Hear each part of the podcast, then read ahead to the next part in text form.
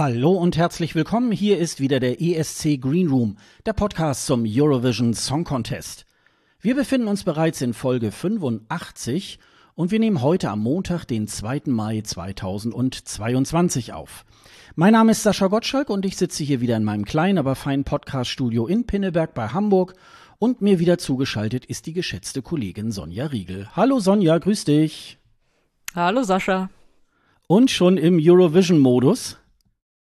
Ja, klar. Also gibt ja schon genug zu schaffen. Wir waren schon, wir waren schon fleißig und haben die letzten drei Tage äh, gut vorm Computer gesessen. Ne? Wir haben. Ja, wir sind schon brutal digital unterwegs. ja. wir gucken uns schon die PKs an, also die Pressekonferenzen. Es gibt immer nach den Proben äh, beim Eurovision Song Contest äh, ähm, gibt's dann danach nach den Proben immer für den jeweiligen Act so eine Pressekonferenz. Da können dann im Chat ähm, auch die dortigen äh, Journalisten, die Medienvertreter dann auch Fragen stellen. Und das haben wir uns angeschaut. Die Proben selber kann man noch nicht einsehen. Die sind noch unter Ausschluss der Öffentlichkeit. Ähm, das geht erst am Mittwoch los. Aber wir haben schon so einiges ähm, auch schon so sehen können. Da werden wir gleich auch noch mal, ähm, noch äh, ausführlich einsteigen und noch mal darüber reden. Aber ähm, ja, die, die ESC-Rakete ist jetzt auf jeden Fall schon mal gezündet. Ne? Also es, äh, man ist jetzt schon voll in dieser Bubble, auch wenn man jetzt im Moment gerade nicht vor Ort ist, sondern nur online. Ne? Ja, es passiert einfach jedes Jahr dann doch wieder. Muss es ja auch. Wäre ja schlimm, wenn nicht.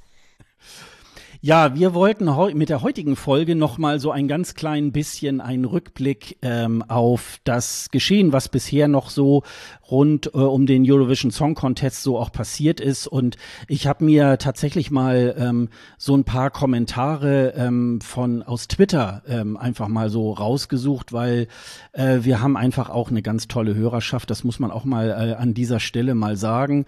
Also wir haben in den vergangenen vier Folgen sogar einen eigenen Songcheck gehabt, den wir unser Songcheck genannt haben mit äh, vier Folgen und äh, wir sind alle 40 Songs natürlich auch noch äh, durchgegangen. Könnt ihr euch natürlich auch im Nachgang, falls ihr das nicht schon gemacht habt, auch noch mal ähm, anhören. Und da sind wir natürlich noch immer sehr gespannt auch auf eure Rückmeldung. Einige haben wir davon auch irgendwie bekommen. Über, ein ganz, über einen Post habe ich mich natürlich auch besonders gefreut. Äh, Patrick, der bei Twitter unter Quatschel äh, äh, bekannt ist. Grüße gehen raus. Ähm, wir haben ja auch schon mal äh, zusammen auch schon mal äh, Konzerte besucht und so. Und ähm, also er ist auch ein treuer Begleiter unseres Podcasts. Und da hat er ein schönes Bild gepostet, wo er äh, am Frühstückstisch sozusagen auf seinem iPad da gerade unseren äh, Podcast laufen lässt, äh, bei einer Tasse Kaffee oder Tee, das kann ich nicht so ganz genau sehen. Äh, und bei einem Brötchen äh, schreibt er in den Tag mit der neuesten äh, Folge des äh, ESC Green Room starten und äh, das äh, ist natürlich äh, immer eine gute Idee, mit dem ESC den Tag zu beginnen und äh, ich hoffe, wir haben dich auch sehr gut unterhalten. ja, so machen wir es auch im Moment. Schön mit dem ESC in den Tag starten. Genau, bis in die Nacht hinein. Aber hallo. Äh, dann hat uns Vincent Kramer hat noch äh, geschrieben, bis zum 14.05. und darüber hinaus Stichwort PID, also die Post-Eurovision Depression, also so eine Depression, die nach dem ESC-Finale einsetzt, weil äh, das Ganze dann wieder vorbei ist. Äh, gibt es in puncto Podcast viel zu hören, egal ob ESC-Schnack, ESC Green Room, Merci Cherie, ESC Kompakt, Eurovision.de oder Euro, äh, Euromission Podcast mit den Songchecks in den äh, verschiedenen Podcasts wird einem auf keinen Fall langweilig. Ja, vielen Dank. Und auf jeden Fall Grüße an die ganze Runde, die jetzt gerade erwähnt wurde. Solltet ihr euch, solltet ihr euch alle anhören. Wir ergänzen uns, glaube ich, sehr gut. Ja, die haben ja alle äh, ganz tolle ähm, Songchecks gemacht. Natürlich allen voran auch äh, der NDR hat da wirklich auch wieder eine ganz liebevolle äh, Reihe wieder wieder hingelegt. Diesmal auch noch mal in anderer Deko und also das war wieder mit sehr viel Liebe gemacht, auch mit den mit den Kommentatoren, die da äh, immer eingespielt worden sind und äh, ja, wie du schon sagst, die anderen Podcasts darüber hinaus äh, haben natürlich auch auf ihre Art äh, auch ganz, äh, ganz tolle Einblicke. Ich fand das sowieso auch tatsächlich ganz interessant, ähm, dass die Meinung, ähm, wie soll es anders sein, Geschmäcker sind ja unterschiedlich, aber wie die Meinungen wirklich auch ganz stark auch untereinander, unter den Podcasts auch, auch auseinandergehen. Das äh, hat mich eigentlich auch sehr ähm, nicht gewundert, aber es fand ich sehr interessant. Ja, ich finde das cool. Also es wäre ja schlimm. Also wir haben es ja selber gemerkt, als wir, glaube ich, vor allem in unserer allerersten Folge, da waren wir uns ja doch relativ einig und irgendwie hat sich das nicht richtig angefühlt. Also es, natürlich gibt das immer so ein, so ein bisschen, ist es ja dann auch die Rückmeldung, so wenn der eine sagt, das mag ich nicht, der andere sagt, das mag ich auch nicht, dann denken wir, okay, ich habe jetzt nicht den seltsamsten Geschmack von allen, aber äh, nee, man will sich ja auch so ein bisschen reiben und man eigentlich ist es ja auch so, wenn ich irgendwas, gerade wenn ich irgendwas nicht mag, will ich ja eigentlich auch vom Gegenteil überzeugt werden, weil ich will es ja auch so ein bisschen genießen, wenn ich mir das jetzt alles zwei Wochen reinziehe. Umgekehrt ist es dann auch immer ein bisschen witzig, wenn man irgendwas geil findet und äh, der andere versucht er versucht es nicht einem madig zu machen, sondern macht es eher automatisch madig, wenn er selber nicht mag. Das ist dann auch immer äh, witzig und äh, führt zu lustigen Situationen, wenn man dann nicht mehr nicht mehr klar denken kann, wenn man es irgendwie sieht und immer nur an die Kritik denken muss. Also das ist, äh, ich finde das immer sehr bereichernd, wenn da irgendwo eine andere Meinung reinkommt. Und hatten wir ja dann zum Glück am Ende auch doch noch ein paar Mal. Ja, wir haben das ja beide, glaube ich, auch äh, des Öfteren mal, dass der eine mal sagt, boah, ey, das haut mich so weg. Und der andere sagt dann so schulterzuckend, wie jetzt, verstehe ich nicht. Ne? genau. ne? Also das, ja. das ist manchmal so, wo man dann so denkt, ähm, was findet es der Gegenüber, das Gegenüber jetzt wirklich so daran? Das ist doch irgendwie, weiß ich gar nicht, irgendwie ist doch langweilig und umgekehrt ist es ja dann genauso irgendwie. Also das finde ich immer, das finde ich, wie, gesagt, dann immer auch ganz, äh, ganz, ganz interessant so. Ja, und äh, Markus hat dann noch geschrieben, also ähm, hat auch, ja, schöne Folge und äh, hat äh, mich sozusagen nochmal ermahnt, äh, weil ich bei Zypern davon gesprochen habe, äh, dass das Video so ein bisschen aussieht wie zärtliche Cousinen und er sagt, diesen Gag äh, darf ich nicht mehr machen, während er joggt, denn äh, das hätte dann körperliche Folgen für ihn gehabt. Also tut mir natürlich leid. Ich hoffe, dir ist nicht jetzt irgendwie was passiert. Ähm, das finde ich jetzt, äh, äh, das wäre jetzt auch nicht so toll, aber ich glaube, das äh, hat er, glaube ich, mehr so als Joke irgendwie gemeint. Aber ähm, die Anwaltspost immer an kundendienst.escgreenroom.de. Kommt garantiert nicht an. Nein, also äh, ja, ist jedenfalls witzig. Und äh, Markus schreibt auch noch, äh, wie ähm, Sonja im ESC Green Room schon sagte, schönes Kindergarten-Englisch. I'm in your backseat, you are driving me crazy. so.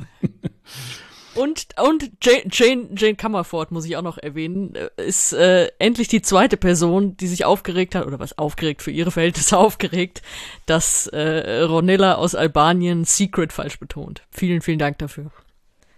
In den Songchecks beim NDR. Die wird's ja als Australierin, wird sie es ja auch merken, ne? Dass das nicht richtig ausgesprochen ist. Ja, aber das sollte jeder merken, Mensch.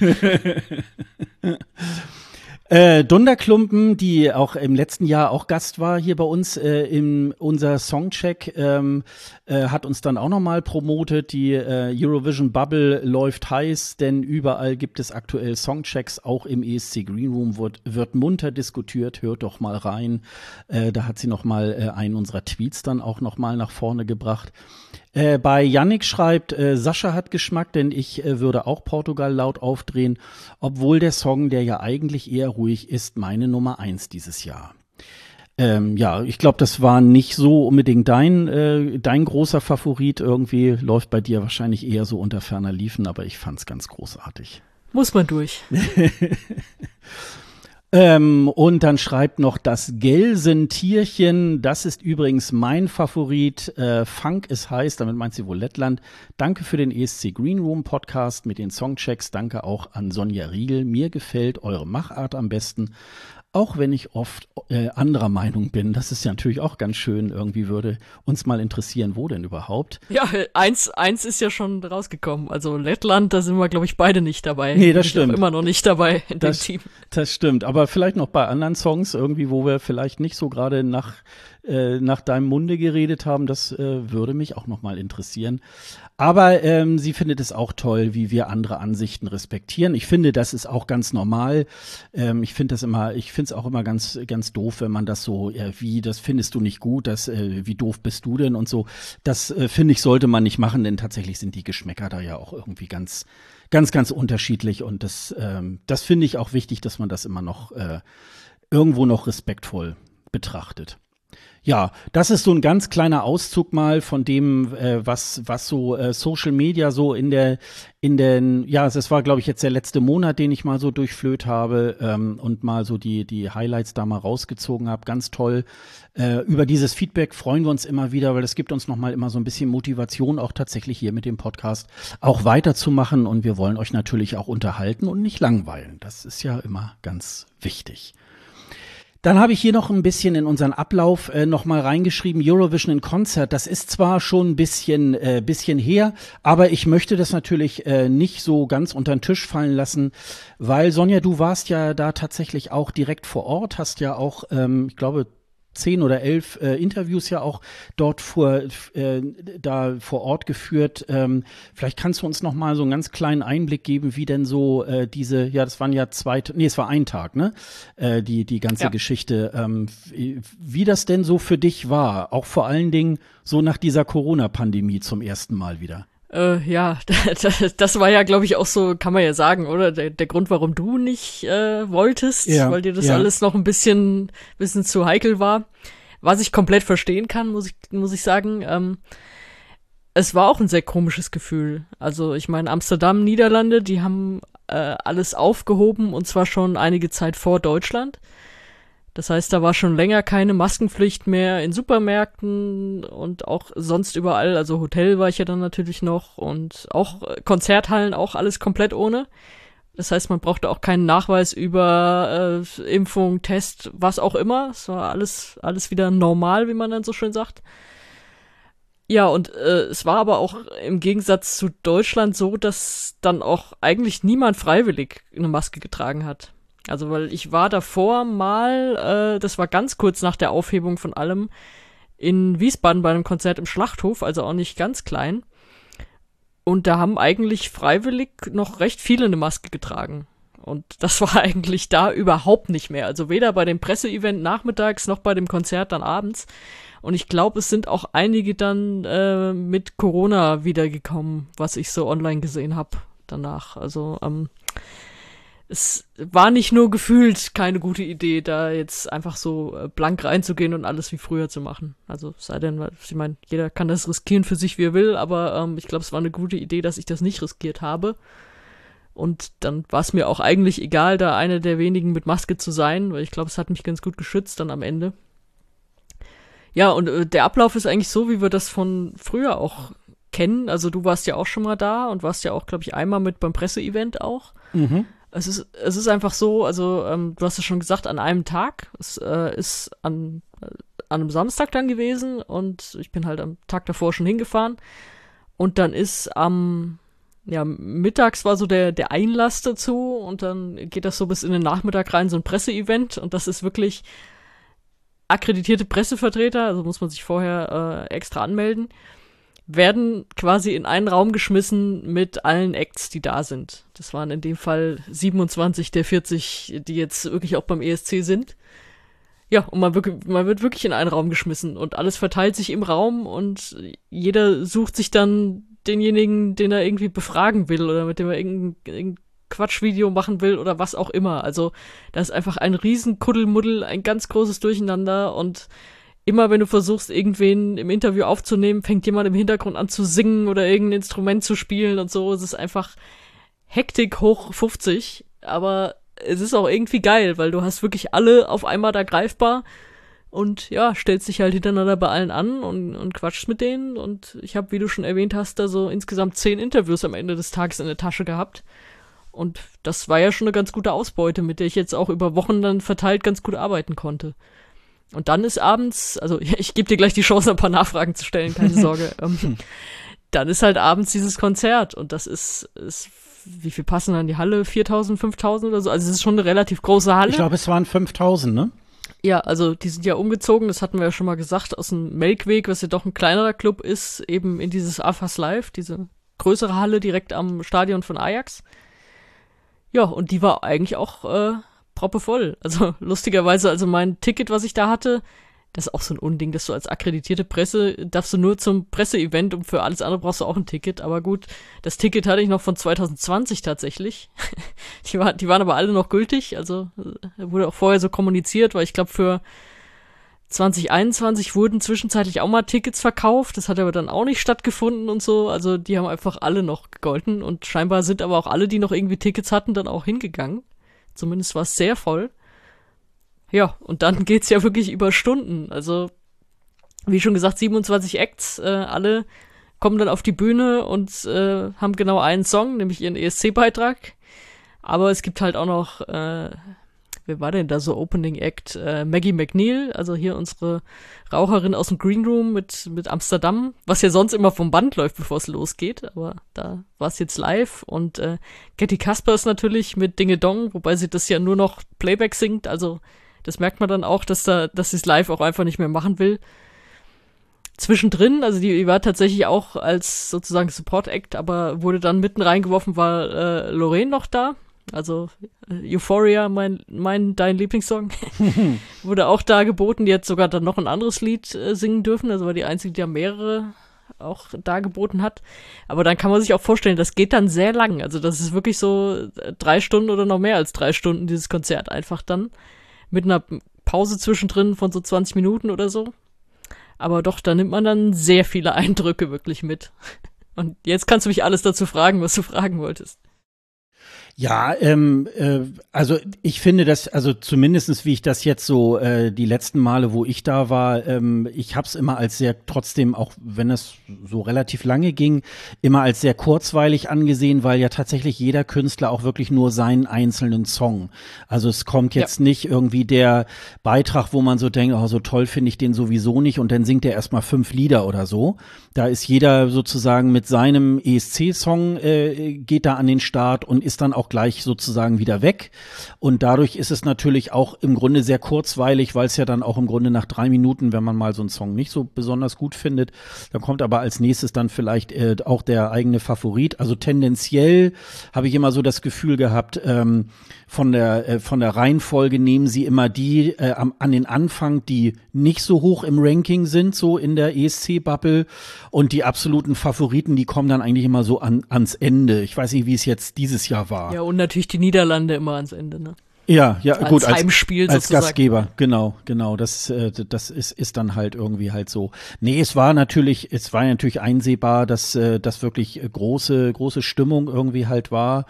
Und ähm, das, äh, das ist natürlich auch irgendwie besonders schön, aber in, in diesem noch, in dieser noch Corona-Zeit, und das hatte ich auch tatsächlich gesehen, dass so einige Teilnehmer haben dann so ihre zwei Striche dann auch ähm, gepostet, so, weil sie, als sie dann gerade so aus Amsterdam wieder zurückkamen. Aber und Teilnehmer das, ne, im Sinne von Zuschauern. Ja, Teilnehmer im Sinne von. Acts glaube ich, glaube ich nicht. Ja, es war äh, äh, im Vorfeld war dann die die Schwedin, die war nicht äh, dann gekommen, die hatte glaube ich ja auch Corona.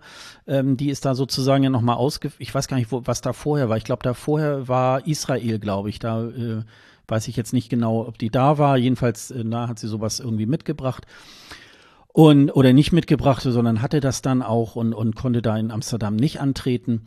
Und ähm, ja, aber das, äh, was mich auch tatsächlich ein bisschen gewundert hat, ist, dass man da nicht irgendwie noch eine andere Halle sich gesucht hat, um jetzt dieses Presseevent da zu machen. Also die, diese, diese, diese, diese Halle, äh, wo das Presseevent war, die, die kenne ich ja auch noch. Und das ist äh, bei den Massen, die da sozusagen interviewt werden kann, ist das eigentlich ein relativ kleiner Raum oder ein relativ kleiner Saal. Und ähm, dass man da nicht, aber vielleicht gab es da äh, von den Lokalitäten auch irgendwie halt nichts, ähm, nichts anderes dann irgendwie auch. Ja, ja gut, aber es, es ist halt auch, was, was du sagst, äh, irgendwie was anderes suchen, das ist halt da nicht mehr der Style, ne? Also es ist ja. einfach alles aufgehoben und fertig. Ja. Ja. Es ist halt, ja, also einerseits kann natürlich jeder für sich entscheiden, ob er das dann macht und dahin geht. Und das ist ja, ich glaube, es hat ein ESC-Künstler abgesagt, das war Achille Lauro, der, ähm, glaube ich, schon vor, was war das denn, Barcelona, glaube ich, die andere Pre-Party hat er in seinem Team, glaube ich, einen Fall gehabt. Und da hat er daraufhin gesagt, aus Sicherheitsgründen sagt er irgendwie jetzt alle Pre-Partys ab, um da nicht noch äh, sich was einzufangen jetzt vom Contest. Weil das ist tatsächlich auch das, das größere Problem, was ich dann sehe. Ich meine, Amsterdam war jetzt äh, Anfang April. Und wenn du dir da als Künstler das jetzt irgendwie einfängst, und die standen ja alle da mittendrin ohne Masken, und dann gehen dir weiß ich nicht. Also bei, selbst bei einem normalen Verlauf geht dir einfach mal eine Woche flöten in Sachen Vorbereitung oder was auch immer, weil du ja erstmal Isolation hast. Wahrscheinlich in den allermeisten Ländern jedenfalls noch.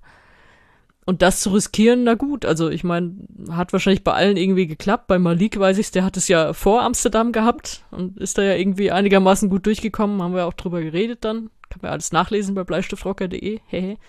Aber ähm, ja, habe ich mir auch gedacht, okay, das ist jetzt alles, also gerade äh, wenn man das so betrachtet, ist das schon durchaus mutig zu sagen, ja, ja, wir stellen es jetzt hier hin. Ob die jetzt Angst vor Corona haben oder, oder nicht, das ist ja, kann ja jeder für sich selber, aber die Gefahr auszufallen, natürlich auch bei Journalisten dann, aber gerade auch bei Künstlern, ähm, also wenn das so dein großer Traum ist, ESC und dann in gewisser Hinsicht riskierst du es ja auch so ein bisschen dann, ne? Also, ja, aber es war einfach es hatte keiner jetzt wirklich mehr Interesse daran, es, da irgendwelche Vorsichtsmaßnahmen noch zu machen. Ja, aber ich glaube, das ist äh, dann wahrscheinlich auch wiederum die Abwägung, die dann natürlich jeder von uns äh, jetzt im Moment in diesen Zeiten macht ähm, dass man sich halt so wie jetzt auch, wir haben dann auch überlegt, ob wir auch nach Turin, äh, da haben wir uns jetzt gegen entschieden und so. Und ähm, wie das mit vielen anderen Dingen irgendwie halt auch so ist, äh, ist es dann eben halt auch ein bisschen ähm, äh, so die Entscheidung eines jeden Einzelnen. Und ähm, auf der anderen Seite, äh, wenn man dann da vor Ort ist, ist natürlich ja auch irgendwie nett und dann äh, man kommt auch so ein bisschen wieder in in so eine Normalität irgendwie halt rein, die man so bis äh, Ende 2019 so einfach so gekannt hat. Und ähm, du hast es ja auch ganz vernünftig gemacht. Also du hast es dann ja auch mit Maske und so weiter auch gemacht. Also du und die Subwoofer, ihr habt es richtig gemacht. genau. ihr wart irgendwie gut maskiert und äh, insofern ähm, ist es dann, ist es ja dann auch in, in Ordnung. Und mehr kann man dann ja auch nicht tun, außer äh, jetzt die Entscheidung zu treffen, ach, jetzt bleibe ich dann aber ganz zu Hause. Aber ähm, das ist ja auch auf Dauer ja auch keine Option. Also es muss ja irgendwie auch mal langsam in die Normalität irgendwie halt ähm, da auch reingehen.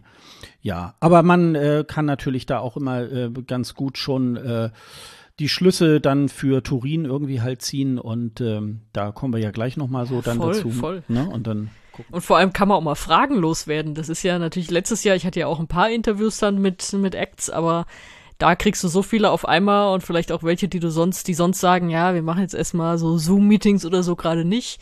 Und da kannst du dir einfach kurz schnappen und Fragen stellen. Also so was, wie jetzt zum Beispiel über, den, über das kroatische Lied, wo wir gesagt haben, hä, worum geht's jetzt da? Und sie hatte irgendwie noch einen zweiten Typen und ist aber mit dem anderen schon verheiratet und so weiter. Was will sie uns damit eigentlich sagen? Dann gehst du halt hin und fragst sie, was sie uns damit sagen will und so. Also das, äh, sowas mag ich dann auch gerne und das hilft mir natürlich in Vorbereitung auf so ein ESC auch total. Und wir können es vielleicht gleich nochmal ausführen, dass wir nicht in Turin sind und warum ich das jetzt auch im Nachgang sehr gut finde, dass wir nicht da sind, können wir ja gleich auch nochmal sagen.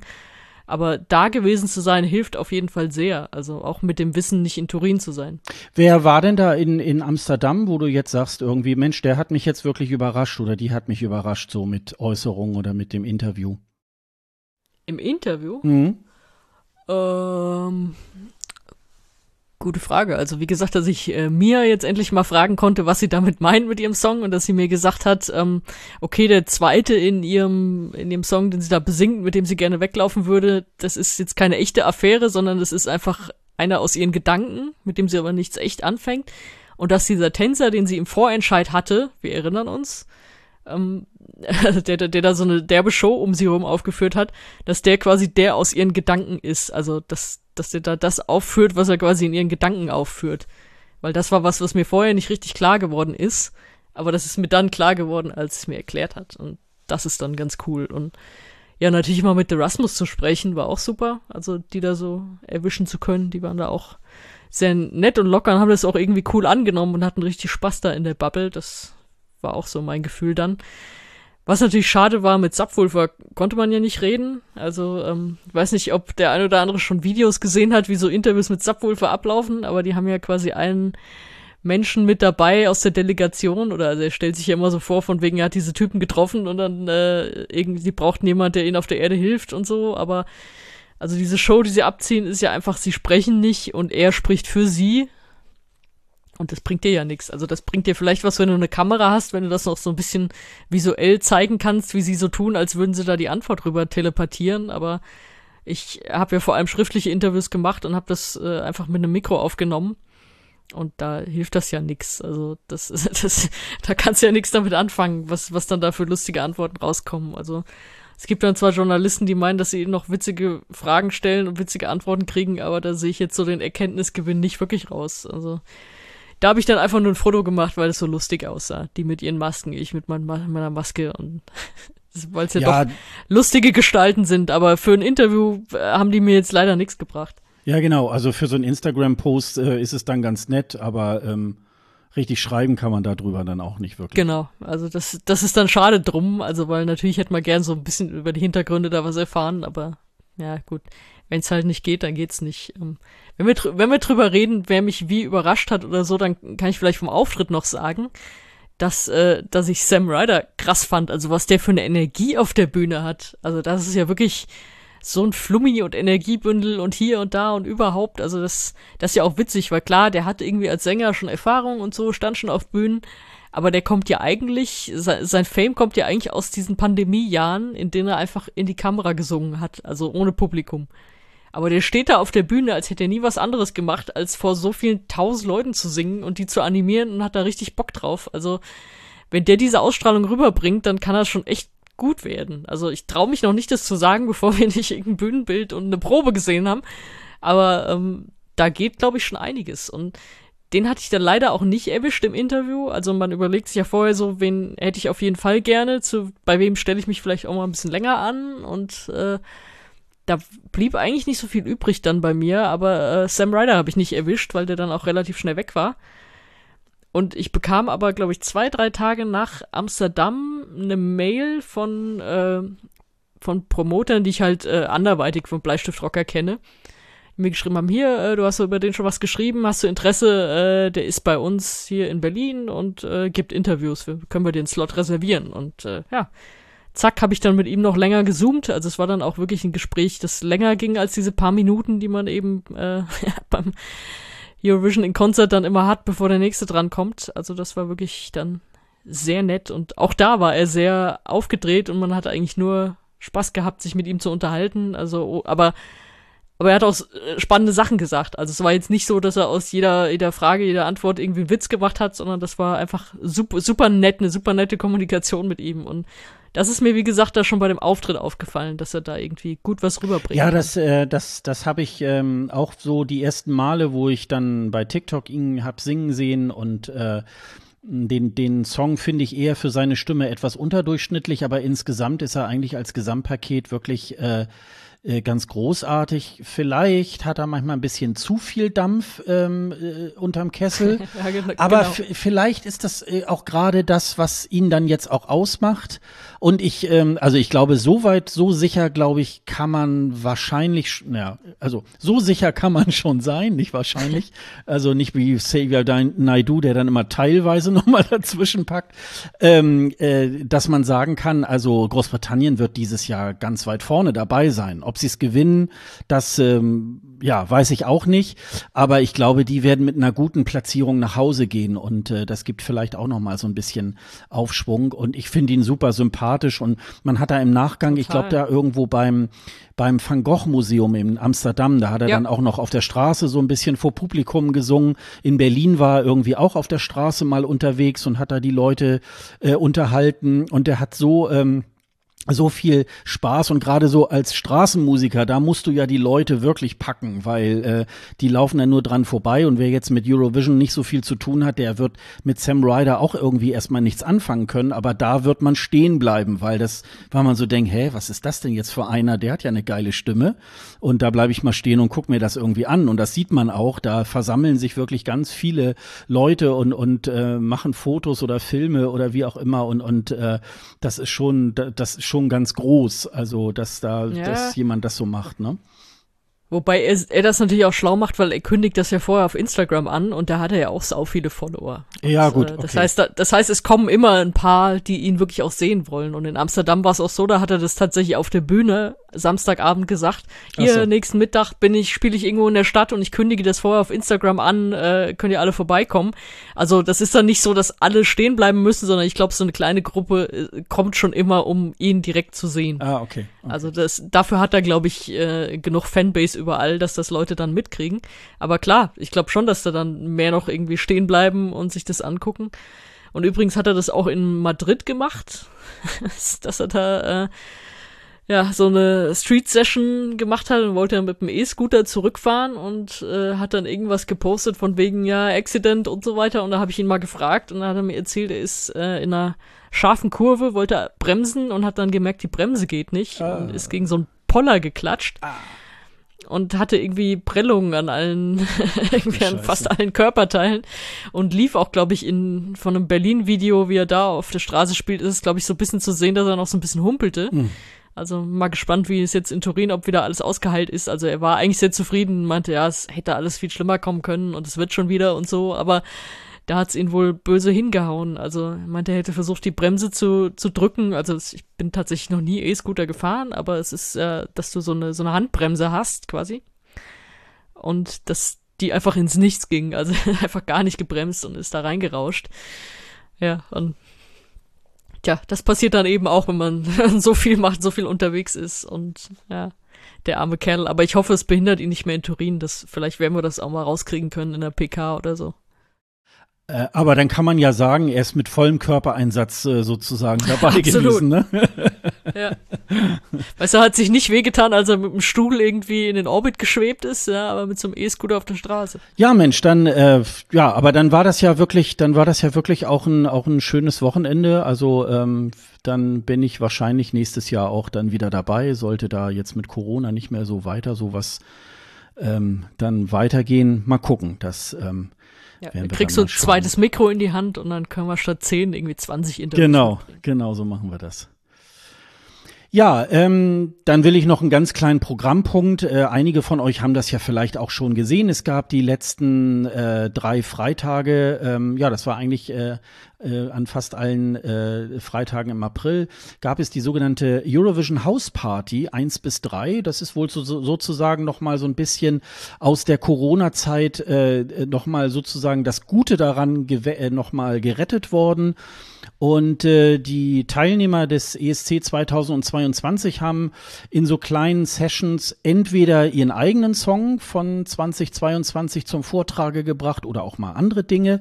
Und das kann man wirklich sehr gut sehen. Erstens mal ist jede Folge nicht länger als eine Dreiviertelstunde. Also ähm, das geht jetzt nicht zwei Stunden oder so, sondern das ist ähm, wirklich sehr, sehr übersichtlich. Und einige haben da wirklich ganz gute Sachen, was ich zum Beispiel, äh, also äh, ganz äh, äh, äh, ja gut fand sozusagen. Ja, die meisten machen dann so irgendwie, spielen dann Euphoria oder so und zum Beispiel äh, Sheldon Riley aus äh, Australien hat dann der den Song von Cornelia aus aus Schweden äh, dann gesungen. Also ähm, das fand ich dann irgendwie auch nochmal so, so, so einen witzigen Crossover.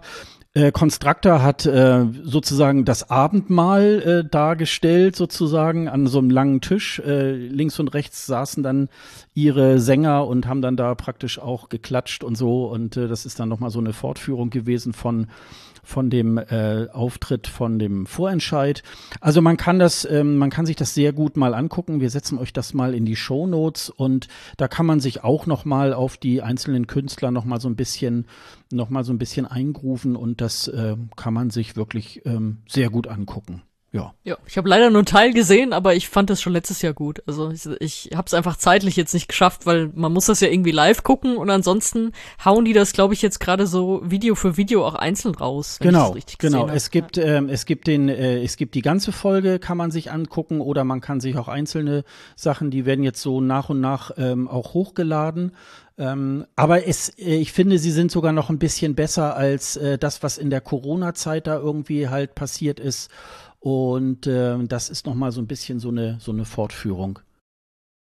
So, und jetzt geht's natürlich äh, nach Turin sozusagen. Ähm, ja, Sonja, du hast das eben schon, äh, du hast das eben schon angeteasert. Äh, wir sind nicht in Turin. Erzähl mal, warum denn nicht? Nee, es ist natürlich so ein Zusammenspiel von ein paar Sachen. Also erstmal wussten wir ja lange nicht, was passiert. Also ist Presse zugelassen, in welcher Form? Ist da auch alles aufgehoben oder nicht? Also da hat man uns sehr lange im Unklaren gelassen. Und irgendwann kam dann die Meldung raus, ja, es sind äh, was war's, 500 vor Ort dürfen sein, 500 Journalisten, Journalistinnen vor Ort und 1000 im Online-Pressezentrum. Und das sind eigentlich genau die Zahlen, wie sie auch im vergangenen Jahr für Rotterdam waren.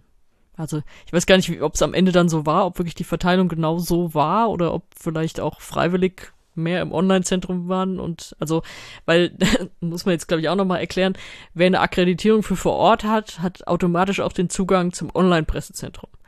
Das wird gleich noch wichtig, wenn wir so die neuen Abläufe in diesem Jahr erzählen, aber äh, so ist es halt.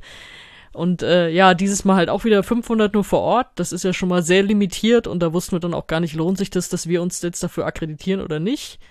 Also weil für Rotterdam 2020, wenn es stattgefunden hätte, hätten wir schon die Vor-Ort-Akkreditierung gehabt. Da sind die Zusagen rausgegangen, schon kurz vor der Absage des Ganzen. Und danach wussten wir es nicht, weil wir uns halt nur für online beworben hatten. Und also ich, in meinem Fall, habe dann recht schnell entschieden, okay, ich bewerbe mich dann wieder nur für online, weil eigentlich hat das letztes Jahr ganz geil geklappt.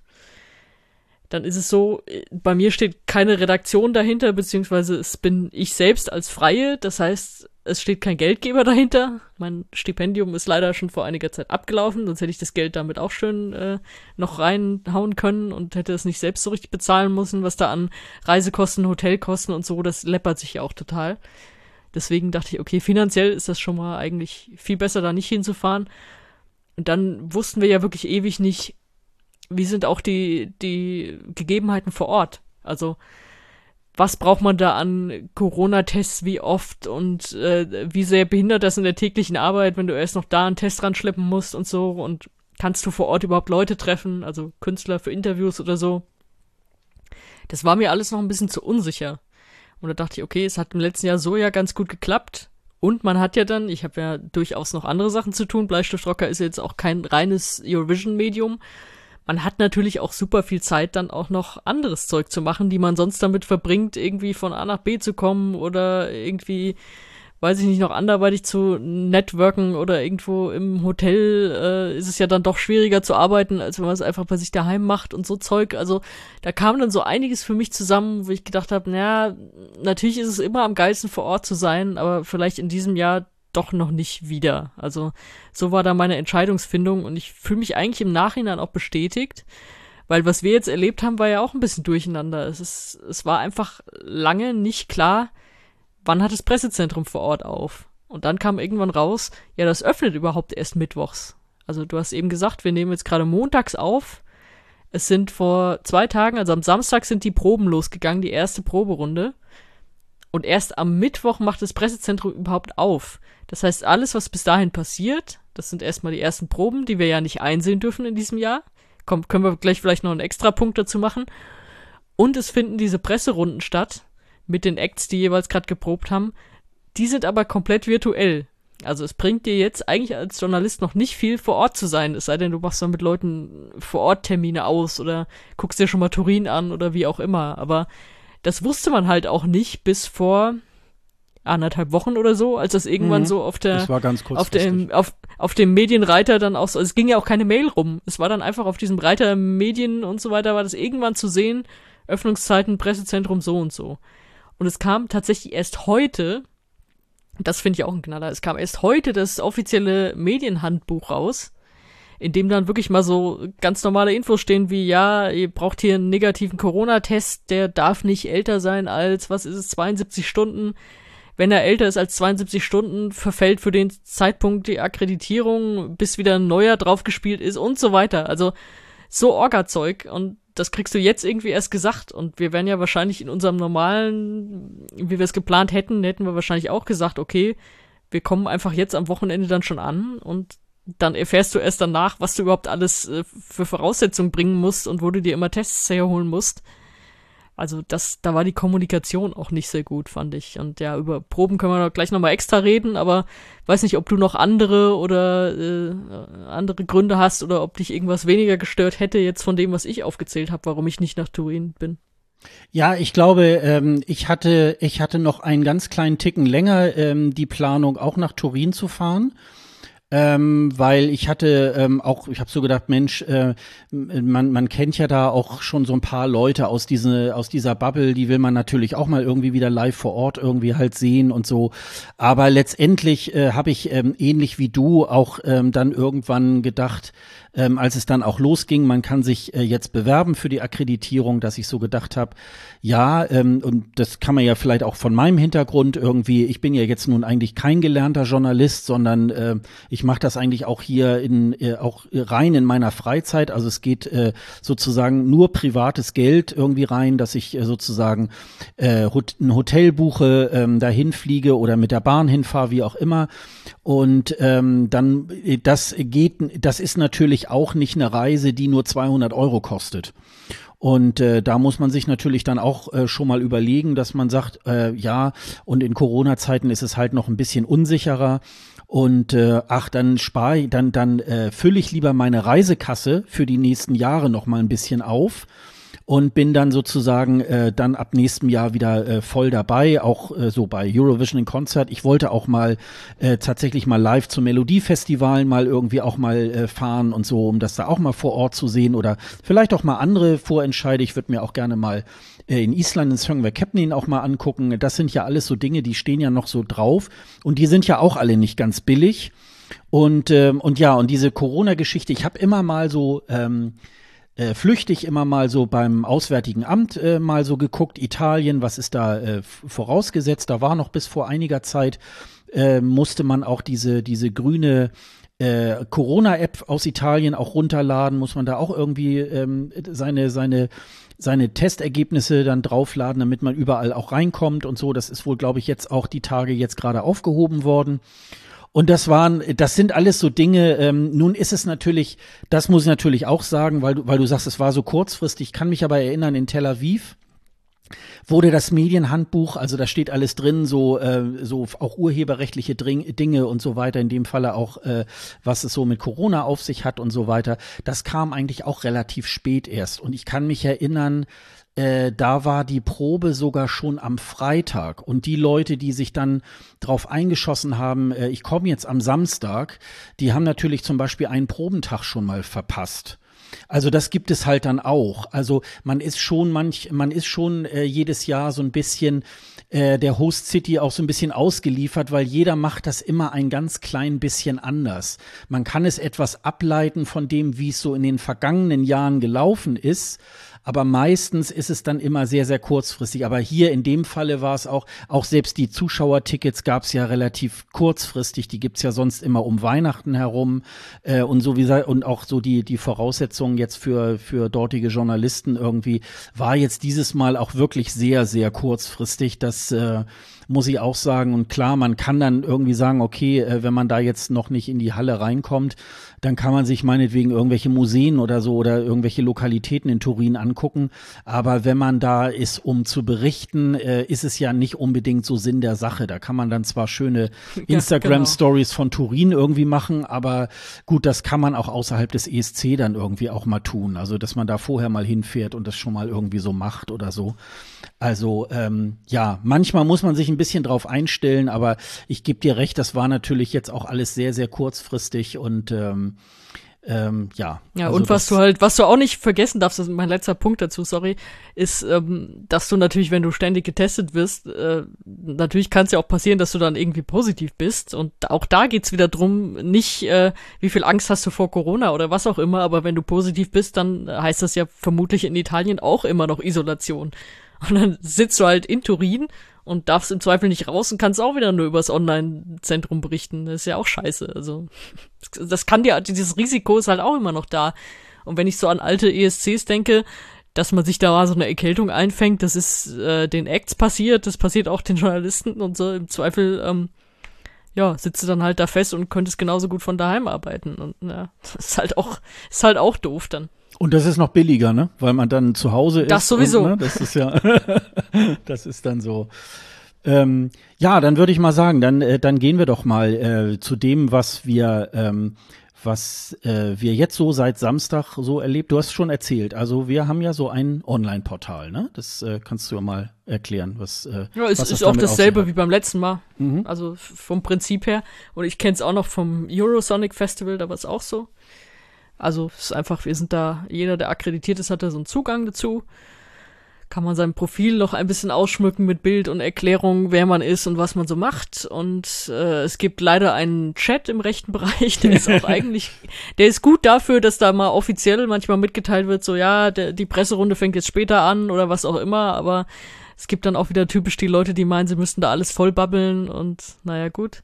Zum Glück kann man die in diesen Räumen, in die man geht, inzwischen kann man den Chat ausschalten. Das war nämlich im letzten Jahr nicht so.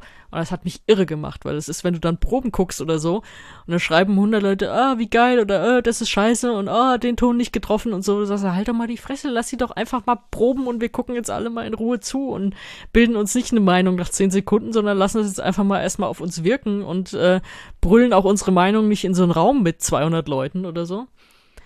Ja, und aber wir können im Moment erstmal nur die Presserunden da sehen und uns da jeweils äh, in, in den Raum klicken, wenn der offen ist und da im Chat unsere Fla Fragen platzieren und hoffen, dass sie jemand aufnimmt vor Ort und uns auch gescheit ausspricht. Also meine Frage, die durchkam, äh, habe ich geschrieben, Hello, I'm Sonja from Bleistift Rocker in Germany und es wurde draus gemacht, Hello, I'm Sonja from äh, Germany. Also wollte sie da nicht aussprechen, die Moderatorin. Und ich glaube, dich haben sie zu äh, Sascha from S-Green Room gemacht. Genau, genau. also ja, wir, wir versuchen es noch. Vielleicht kriegen wir noch Fragen unter, wo wir auch gescheit ausgesprochen werden. Aber ja, das ist dann halt auch, also ich finde jetzt nicht, dass man zu jedem Act unbedingt eine Frage stellen muss, nur um eine Frage zu stellen. Da gibt's leider Leute, die das anders sehen und die meinen, sie müssten irgendwie jedem Act jetzt dieselbe Frage stellen mit, ach, bist du abergläubisch und was es da so für Leute gibt, die einfach jedem dasselbe da rein posten. Na gut, ist dann der Erkenntnisgewinn auch nur so halb, aber okay. Ähm, ja, aber das ist so die Arbeit, die wir jetzt gerade machen. Also in den ersten, was sind jetzt, vier Tagen nur diese Presserunden und dann wird's ab Mittwoch richtig hektisch, weil dann auch Proben dazu kommen, die wir angucken dürfen. Das ist ab der zweiten Runde. Also jeder Act hat zwei Einzelproben und danach werden die Shows im Ganzen geprobt, natürlich auch noch jeweils dann mit den Acts. Also da gibt's äh, für, für jedes Halbfinale gibt's ja dann irgendwie drei Proben. Also wobei die die zweite davon, jetzt komme ich selber durcheinander, die zweite davon ist ja schon das Juryfinale, also da gucken ja die Jurys schon zu und vergeben Punkte. Und der Rest sind ja dann so, die anderen beiden sind so Family-Shows, wo ja dann auch schon teilweise Zuschauer dabei sind. Ich glaube, das ist dieses Jahr dann auch wieder so. Und ja, so läuft es beim Finale dann genauso. Also da, da werden wir die Acts jetzt noch dann sehr oft in Proben sehen oder so. Aber vielleicht willst du ja erstmal sagen, wie sehr ärgerlich oder auch nicht ärgerlich es jetzt war und auch die ganze Diskussion darum, dass es die erste Probenrunde nicht mehr zu sehen gibt, wie noch im letzten Jahr. Ja, es hat sich ja äh, TikTok als ähm, äh, einer der Sponsoren mit, mit eingekauft, inwieweit da jetzt ähm, wirklich Geld in dem Sinne geflossen ist oder ob es da irgendwelche gegenseitigen äh, Vereinbarungen zwischen EBU und äh, TikTok irgendwie halt oder auch der RAI, die, ähm, die das ja dieses Jahr als, als Hostsender sozusagen organisieren. Ähm, und insofern, ja, die äh, EBU wollte eigentlich im, in der ersten Runde sozusagen eigenes Material äh, verwursten. Ähm, das haben sie auch getan, indem sie, ähm, ja, es gibt eigentlich jetzt zu jedem Tag, ähm, gibt es sozusagen so einen Live-Blog und da laufen dann so nach und nach von den Proben auch äh, so eine kleine Bilderserie von jedem Act irgendwie durch. Das kann auch dann entsprechend mit Angabe ähm, des Fotografen dann auch gepostet werden die muss ich sagen, sind schon relativ aussagekräftig, weil äh, diese, das sind zwei Fotografen, äh, den Namen, wenn man damit öfter mal zu tun hat, die, äh, die kennt man eigentlich auch schon. Die machen eigentlich für die EBU immer, das war, wie heißt der, Nathan Reins und äh, Andres Putting äh, sind da immer angegeben, die äh, da die Fotos dann äh, von den Acts machen. Und das ist eigentlich ganz okay. Man kriegt einen einigermaßen Eindruck äh, von den äh, Geschichten. Die äh, Postings, sag ich jetzt mal, äh, bei diesem bei diesem Live-Chat ähm, sind eher unterdurchschnittlich, würde ich jetzt mal sagen. Also da ist der Erkenntnisgewinn nicht besonders groß und da muss ich mal ehrlich sagen, Da würden sicherlich so die ein oder anderen Fanmedien bestimmt ein bisschen mehr und ein bisschen schönere Sachen draus machen. Und auch bei TikTok ist es so, ich habe das ja auch schon mal angeteasert, also ich bin ja kein Produzent bei TikTok, ich gucke mir das immer nur so an. Ich weiß aber ungefähr so, welche Mechanik diese, äh, dieses, dieses, äh, diese äh, Social Media App auch hat. Das muss halt auch alles ein bisschen auf den Punkt, weil man es ja teilweise sind es ja sehr kurze Clips. Also ich glaube, das längste, was man bei TikTok, glaube ich, machen kann, sind so drei Minuten oder, oder zwei oder ich weiß ja, jedenfalls gibt es mittlerweile auch so längere Geschichten. Und da laufen jetzt sozusagen die Impressionen von den Proben der einzelnen Acts irgendwie ein. Aber das ist eigentlich nichts anderes als das, was wir aus den letzten Jahren bei YouTube irgendwie halt auch kennen. Also da ist eigentlich nicht besonders was Witziges dabei. Und ich glaube, es haben sich ähm, viele, die äh, jetzt so auch als Fanmedien auch äh, unterwegs sind, die haben sich natürlich tatsächlich darüber geärgert, dass ähm, sozusagen äh, dass man sich selber einen Eindruck verschaffen kann von den Proben und selber darüber berichten kann, ist man jetzt sozusagen davon, darauf angewiesen, was einem jetzt TikTok oder auch Eurovision TV ähm, einem dann so präsentiert. Und äh, ich denke mal, da wird es sicherlich ähm, auch noch mal so Nachdiskussionen irgendwo halt auch geben.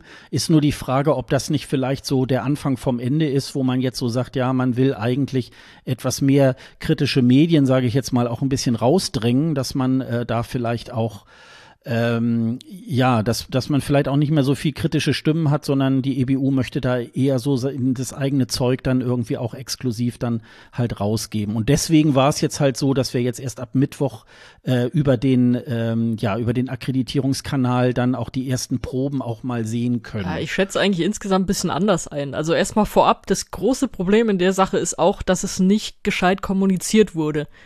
Also ich hatte schon mitbekommen, dass sie die erste Runde jetzt äh, nicht einsehbar machen, schon vor längerer Zeit. Deswegen hat es mich auch gewundert, dass viele das überrascht getan haben dann. Aber äh, wir haben nie erklärt bekommen, warum, weil das ist eigentlich die größte Frage. Und du sagst jetzt, sie wollen keine kritischen Medien. Also ich finde, also äh, bei allem Respekt, ESC-Medien sind das Gegenteil von kritischen Medien. Also die stellen sich dahin und sagen, boah, und das war toll und das Kleid war toll und überhaupt. Also es, es gibt sogar jetzt noch Journalisten, also Journalisten, akkreditierte Leute, die meinen, dass sie von den paar Fotos und von diesen Schnipseln sagen, oh, dein, dein Rehearsal, das sah so toll aus und das wird bestimmt super und so. Also ähm, ich sehe das nicht als Ausschluss von kritischen Medien per se. Also das glaube ich nicht, das kann ich mir auch nicht vorstellen. Dann das nächste, ähm, sie wollen mehr Exklusivität, ähm, haben sie meiner Meinung nach genauso wie vorher. Also es ist von dem, was rausgegeben wird, nichts anderes als in den Jahren davor. Sie machen diesen Live-Blog, den haben sie auch gemacht. Sie machen diese Fotogalerie, die gab's auch. Äh, also wenn man es gerade jetzt so mit letztem Jahr vergleicht, wo wir ähnlich gearbeitet haben, gab's alles genau so es war halt ein kurzer Schnipsel auf YouTube und ich glaube, der Schnipsel, der da war, der war auch nicht so wie jetzt mit Einsingen und runter von der Bühne, sondern der war einfach kurz das, kurz die Probe ich weiß nicht, muss, muss mich gerade mal bei dir rückversichern, war doch so, oder? Also da kann ich mich nicht nee, erinnern, also so viel man, drumrum da nee, zu sehen man, war. Nee, man, doch, man, doch, man konnte, äh, man konnte dann oft auch so, wo sie sich dann in, es gibt ja diesen, diesen Audioraum, wo sie das erste Mal dann auch äh, ja. am Mikrofon sich einsingen, das sieht man oft und dann der Gang zur Bühne und dann sieht man einen Ausschnitt und ich weiß nicht, diese Filme gehen auch ungefähr eine Minute diese Snippets. Ah, okay, siehst so, ne? ich habe mir die, siehst du mhm. nur, letztes Jahr habe ich mir die wahrscheinlich nicht angeguckt, weil wir ja mhm. alles gesehen mhm. haben. Aber es ist ja jetzt nichts äh, Neues oder mehr exklusiv als vorher. Sie haben es nur auf eine andere Plattform verlagert, weil sie jetzt diese Kooperation mit TikTok haben. Aber es, es ist ja auch nicht dadurch, dass jetzt, äh, weiß ich nicht, wie viel waren denn immer in diesen Räumen, wenn wir in der ersten Woche Proben geguckt haben? Was weiß ich, da sind 200 Leute oder so drin. Das heißt ja nicht, dass TikTok jetzt derbe Zulauf hat, weil auf einmal die 200 Leute, die das eigentlich im, direkt da im Raum gucken, sich das jetzt bei TikTok angucken müssen. Also es ist einfach bei dem, was nach außen kommt, was sich ESC-Fans angucken können, wirklich an echten äh, Snippets und Bildern und so von diesen Proben, ist genau dasselbe. Sie haben halt keine, äh, weiß ich nicht, hysterischen Leute, die in die Kamera sagen, wie toll's war oder wir das jetzt hier berichten und da und hier und überhaupt. Aber das ist doch für die Außendarstellung äh, aus ESC-Sicht jetzt erstmal, also da sagt doch TikTok nicht jetzt bloß keine Journalisten, weil wir wollen das exklusiv. Das habt ihr so oder so exklusiv, weil niemand von uns darf da irgendwelche Videos posten, sonst fliegen wir sofort raus, zurecht auch. Also deswegen, das kann ich nicht so richtig gelten lassen als als Erklärung. Also ich würde es nicht verstehen, ehrlich gesagt. Ja, Was ich aber verstehe. Ja? Aber es ist Ja. schon, es ist ein Unterschied. Also äh, insbesondere beim letzten Jahr war es, das war glaube ich das erste Mal so, bei dem ersten Probendurchlauf, der ja ungefähr immer aus drei äh, ähm, Abläufen besteht. Also sagen wir mal, Deutschland macht jetzt seine Probe und dann kann Malek dreimal äh, probieren. Und da war es so, das erste Mal war dann unter Ausschluss der Öffentlichkeit. Und das, die, das zweite und das dritte Mal wurde dann übertragen in das Pressezentrum. Und diese Übertragung, die ist jetzt weggefallen. Und das ist jetzt sozusagen, äh, und äh, wenn es wie letztes Jahr gewesen wäre, hätten wir am Samstag zum ersten Mal die Proben gesehen im Pressezentrum oder online und hätten dann vielleicht den allerersten Versuch nicht gesehen. Den, haben- den haben sie uns da immer abgeknipst. Deswegen haben wir ja letztes Jahr immer relativ lange gewartet, weil es erstmal sowieso eine Pause von 10, 15 Minuten war. Und dann haben sie ja das erste Mal äh, geprobt. Das geht ja auch immer, das dauert so ein Durchlauf dauert immer so ungefähr 10 Minuten. Und, äh, und dann konnte man aber das zweite oder dritte Mal. Und das ist jetzt dieses Mal wirklich anders. Und wer ähm, als Medienvertreter dort ähm, einsehen will, ähm, der kann wirklich erst ab Mittwoch wirklich sich ein Bild von einem Auftritt machen, was er vorher schon bereits am ersten Probentag machen konnte. Das ist jetzt anders. Ja, aber, ja, aber was ist denn der Unterschied in der Exklusivität nach draußen? Also was ist für TikTok jetzt der Unterschied? Naja, die Exklusivität ist ja sozusagen, ich sehe das mit meinen eigenen Augen und bewerte es so, wie ich es dann in dem Fernsehbild gesehen habe, was dort auf der Bühne stattfindet. Jetzt im Moment sehe ich nur Fotos. Und bei Fotos kann ich Ja, aber, aber doch, aber, aber jetzt denk doch, denk das doch mal andersrum. Denk doch mal, du, du bist jetzt TikTok. Den, den, für die macht das doch keinen Unterschied, ob das 200 Journalisten noch sehen oder nicht.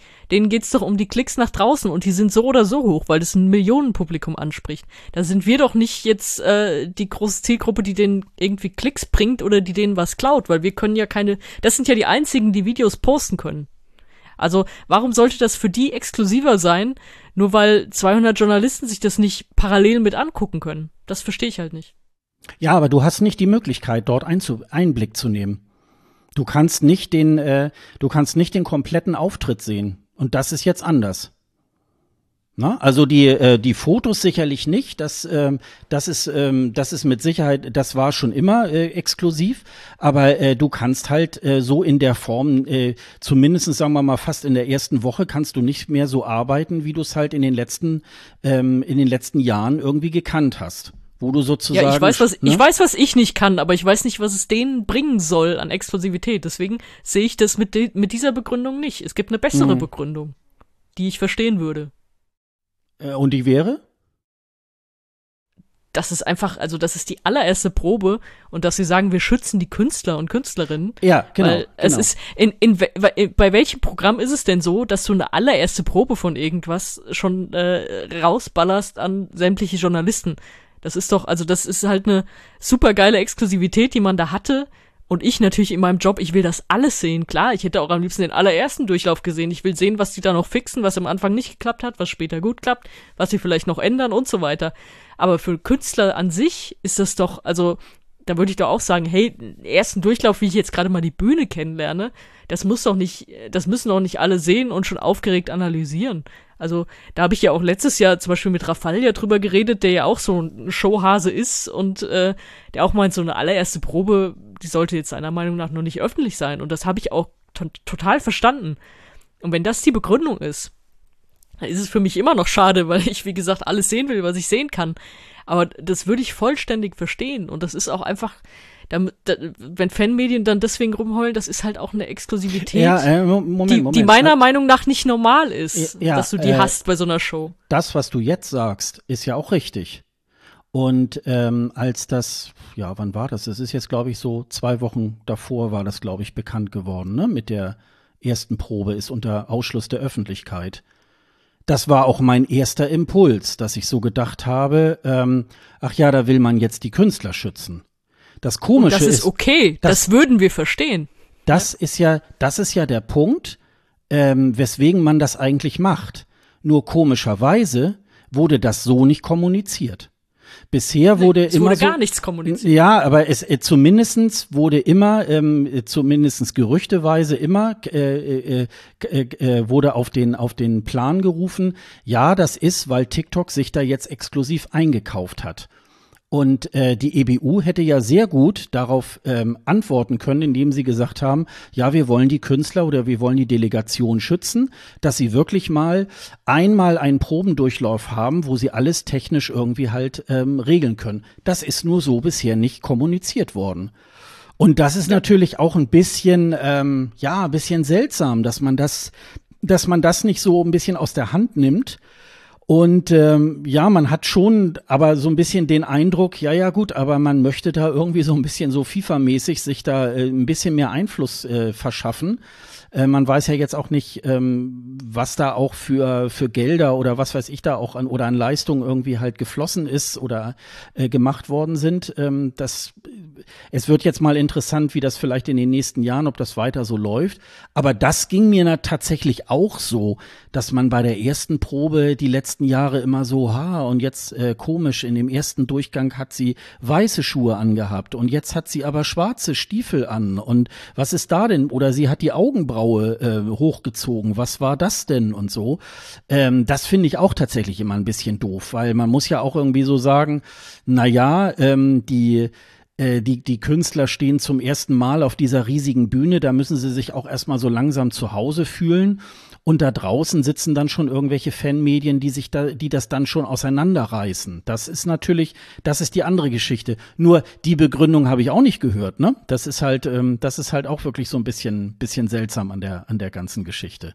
Aber ja, ich merke schon, wir deswegen sind. habe ich am Anfang gesagt, ich, ich will es einmal von denen erklärt bekommen, warum es so ist. Und dann können wir uns darüber auch das Maul zerreißen, ob wir das gut finden oder nicht. Weil so stochern wir jetzt rum, so stochern im Moment alle irgendwie rum die Leute, die denken, es war doch immer so und wir haben da irgendwie auch eine Art Recht darauf, was meiner Meinung nach nicht so ist, die schieben es jetzt natürlich, ah, das ist alles hier Exklusivverträge, bla bla blub. Und wir haben jetzt auch heute so mehr oder weniger nebenbei in so einem Video, was im Pressezentrum auch lief, erfahren, äh, ist die zweite Runde der Proben wird ganz normal wieder per Snippet auf TikTok, äh, auf TikTok sei schon, auf YouTube gezeigt, also wie es früher auch immer war. Also, das sind auch so Sachen, das ist, das erfährt man dann so nebenbei mal irgendwie, wenn mal jemand fragt und mal jemand antwortet. Also, da ist einfach die Kommunikation nicht geil. Mhm. Ja, ich glaube, dass äh, das müsste man auf jeden Fall verbessern und das da ein bisschen transparenter machen. Das, ähm, ja, das sehe ich, das sehe ich genauso. Ich habe noch ein Aber und du sagst, es wird auch noch mal zur Sprache kommen. Kann ich mir zwar auch vorstellen, aber ich glaube, da wir ja ab Mittwoch dann wirklich auch Proben zu sehen kriegen, wird das Thema dann auch ab dann in den Hintergrund rücken, weil wir ab dann eben wieder Zeug haben, worüber wir reden können. Also ich glaube, dass es, dass das jetzt noch irgendwie so heiß läuft und so, ist klar, weil jetzt sind wahrscheinlich auch schon viele da, die es gewohnt sind, dann schon äh, auch im Pressezentrum zu sein und das zumindest da schon auf der Leinwand gucken zu können und so. Jetzt ist das Pressezentrum noch zu und alles, dass wir uns jetzt noch darüber irgendwie die, Mäuler zerreißen. Aber in ein paar Tagen geht's ja dann auch richtig los und wie schon eben gesagt, äh, es wird ja dann auch also ist nur eine Einzelprobe, aber danach wird es ja viele Showdurchläufe geben, da sehen wir ja dann ganz viel und dann äh, wird sich das auch erstmal runterkochen, glaube ich. Da haben wir nächstes Jahr wieder die Frage, wie macht ihr es denn dieses Mal? Und wenn sie dann wieder so schlecht kommunizieren, wird es wieder ein Ärgernis. Ja, kommt vielleicht auch ein bisschen aufs Land drauf an. Vielleicht ist das auch äh, so ein bisschen italienisch chaotisch und äh, ist vielleicht im nächsten Jahr wenn die Schweden wieder gewinnen, das ist das alles wieder wie am Schnürchen und dann weiß man das auch wieder. Eigentlich besser, ein ne? EBU-Ding. Ja. ja. eigentlich ist es ein EBU-Ding, das, äh, das ist schon richtig. Aber ähm, wie gesagt, wie, äh, wie auch immer man das dreht, man müsste irgendwie auch mal sagen, ja Mensch, ähm, warum wird das eigentlich nicht so rausgegeben? Ich glaube aber allerdings andererseits auch, vielleicht auch teilweise unsere Hörer werden dann auch denken, wo ist da jetzt euer Problem? Was ist mit den Liedern? Wie findet ihr sie oder so? Keine Ahnung. Aber das betrifft das natürlich, das betrifft ja natürlich schon irgendwie so auch ein bisschen hier unsere Arbeit, damit wir dann ja auch hier im Podcast da auch ausgiebig drüber diskutieren können. Ja, dann würde ich mal sagen, wir gehen auch ein bisschen mal in den Inhalt. Ähm, wir haben jetzt schon drei Tage PKs hinter uns. Jetzt wollte ich nicht äh, sozusagen das von Samstagmorgen 12 Uhr bis jetzt heute Abend äh, Zypern 19 Uhr ähm, äh, jetzt mit dir so durchdeklinieren. Vielleicht greifen wir uns dann einfach mal so, so ein paar Sachen raus, die uns vielleicht irgendwie halt so aufgefallen ist. Ähm, da, da gebe ich dir doch mal so den, den Anfang so. Äh, was ist dir jetzt bei den, bei den Pressekonferenzen jetzt ähm, aufgefallen? Ja, das, was mir immer auffällt, dass es so mehr oder weniger Pressekonferenzen sind. also erstmal, äh, das Wort Presse ist ja schon relativ weit gefasst beim ESC manchmal. Also gerade, ich habe ja schon ein paar Fragen erwähnt, wo man denkt, ey, das würdest jetzt bei normalen Pressekonferenzen mit Fußballern, Politikern, wie auch immer, würdest du nicht so daran gehen und nicht Sätze anfangen mit, ah, die Bilder von deiner Probe sahen schon so gut aus und ah, du bist mein Favorit dieses Jahr und so. Das kriegst du auch schriftlich nicht aus den Leuten raus, scheinbar, ja, warum auch immer. Ähm, ja, dass trotzdem so eine nette Atmosphäre entsteht zwischen äh, den Moderatoren, Moderatorinnen und äh, den Acts dann, das, ja, das ist schön und es kommt gut rüber, finde ich so. Alle haben da irgendwie Spaß daran. Ansonsten die Einzelnen, ja, es ist, manche ziehen halt ihre Show da komplett noch durch bei diesen PKs. Andere hat man wirklich so den Eindruck, dass sie ein bisschen was von sich erzählen und das, damit kann man dann auch was anfangen, finde ich. Und ich glaube, uns beiden ist heute vor allem die israelische PK hängen geblieben, oder? ja, das stimmt. Ich, spre ja. ich spreche da jetzt einfach mal für uns beide. Und ich glaube, die können wir auch verlinken, weil die werden im Anschluss hochgeladen und sind dann tatsächlich nicht im Pressezentrum, sondern über einen externen Link bei der Reihe zu sehen und der müsste auch extern laufen. Deswegen können wir vielleicht äh, die PK, die wir meinen, jetzt mal verlinken. Und die gehen immer so 20 Minuten, das heißt, die kann man auch gut wegsnacken und es langweilt einen auch nicht. Aber äh, ja, Michael aus Israel, wir haben uns gefreut, dass er überhaupt da war, weil es gab ja diesen Streik und so, aber sie haben es äh, offenbar geschafft. Ja, und ich fand eigentlich, er war wieder Bruder von Alexander Lemtov aus dem Will Ferrell-Film. also, so, er war irgendwie so aufgedreht, überdreht und er hat das irgendwie dann alles zu seiner eigenen Show gemacht. Und irgendwann wurde selbst der Moderator rot, weil er sagte, hier, ich weiß, wo du ein Tattoo auf, auf deiner Brust hast und so. Und, Woher weißt du denn sowas und so? Und er hat da wirklich eine Show abgezogen. Also das hatte mit Pressekonferenz dann auch nicht viel zu tun. Hier, ah, honey, ah, so stunning, ah, ah, you look so beautiful, I love you, ah, I forgot about my boyfriend, ah, I'm sorry. Aber naja, es war zumindest unterhaltsam. Und dann, ja, natürlich die, die Subwoofer, die dann weiter durchziehen, dass sie selbst nicht reden, aber so ein bisschen mit Gesten dann Quatsch machen. Also war, glaube ich, so, woran kann man euch unterscheiden oder so. Und dann sind sie aufgestanden, haben gezeigt, wie sie, wie, dass sie unterschiedlich groß sind.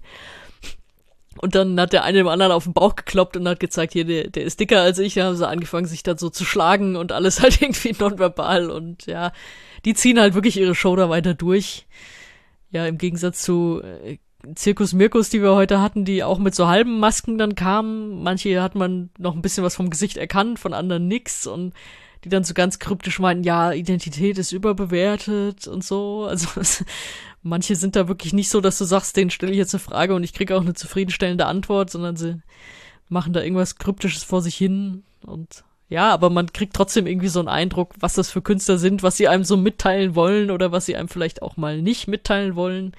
Also da war wirklich ist äh, komplette Bandbreite irgendwie dabei. Was, was ist dir noch hängen geblieben? Also Israel äh, haben wir ja jetzt schon gesagt, das ist, glaube ich, das auffälligste gewesen die letzten Tage.